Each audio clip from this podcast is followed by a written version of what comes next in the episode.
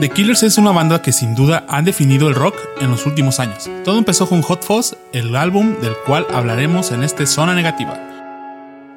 Hot Fuzz salió en 2004 y empieza fuerte, mandando un mensaje especialmente con el bajo.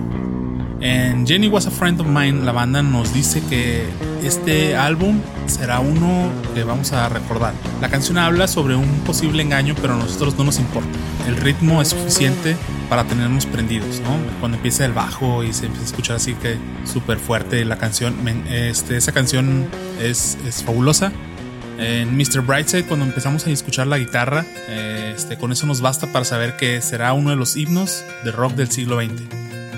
Como dato adicional, aún desconozco la cantidad de veces y horas que he cantado esa canción jugando al rock band y al Guitar Hero se convirtió en uno de los himnos de la, de la gente. Siempre que la gente se quiere aprender jugando, cuando estaba de moda esos juegos, poníamos esa canción, la cantábamos y todo el mundo se unía en un solo coro. En el álbum, ya después, en el álbum, eh, en el track número 3 viene Smile Like You Mean It, que es una de, de mis favoritas junto con All These Things That I've Done pero en Smile Like You Mean It el ritmo es perfecto. Cuando escuchas el solo de guitarra, el bajo fuerte y el teclado que le da un aire de nostalgia a la canción, junto con la letra que nos invita a sonreír a la vida en cualquier momento, la convierten en algo súper, súper impresionante. Somebody Told Me, el, cual fue el primer sencillo de la banda, pero en el disco es la cuarta canción del álbum, nos hace levantarnos de nuestro asiento y nos invita a rockear, mientras lamentamos la madre a esa mujer que nos cambió por otro güey. Cuando llegamos a, al, track número 5, que es All These Things That I've Done, todo el mundo está de pie y entonamos lo que se conoce como un himno de estadio. Desde el inicio de la melodía nos preguntan que si tienen, que si tenemos espacio para una última canción, mientras nos hacen vibrar con el coro gospel y nos hacen entonar un mantra diseñado para alejarnos de cualquier sentimiento bélico. Me fascina Change Your Mind y me parece una exquisita declaración de amor. Podría seguir este, hablando del disco track por track, pero sin duda es algo que los negatorios harán mucho mejor que yo. Solo les puedo decir que este disco a mí me acompañó mucho tiempo. En aquel tiempo donde los Discman estaban a punto de desaparecer, este, este disco lo escuché tantas veces que se rayó y aún así esa canción rayada me acompaña hasta ahora.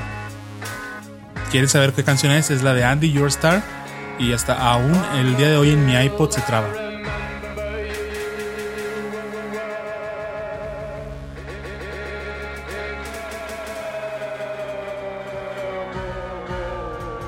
Ya que el track es aquel es recuperado del viejo disco. La banda originaria de Las Vegas sorprendió a todo el mundo con este disco. Recuerdo que cuando empezó, toda la gente decía que era una banda que tenía el sentimiento de un grupo londinense o de una banda del, del, Britpop. Esto podría ser de cierta manera un insulto a la gente a la gente de Las Vegas o a la banda que es originaria de Las Vegas. Pero parece increíble que en, en un lugar tan inhóspito y tan frío eh, frío es una metáfora, ya que es demasiado caliente.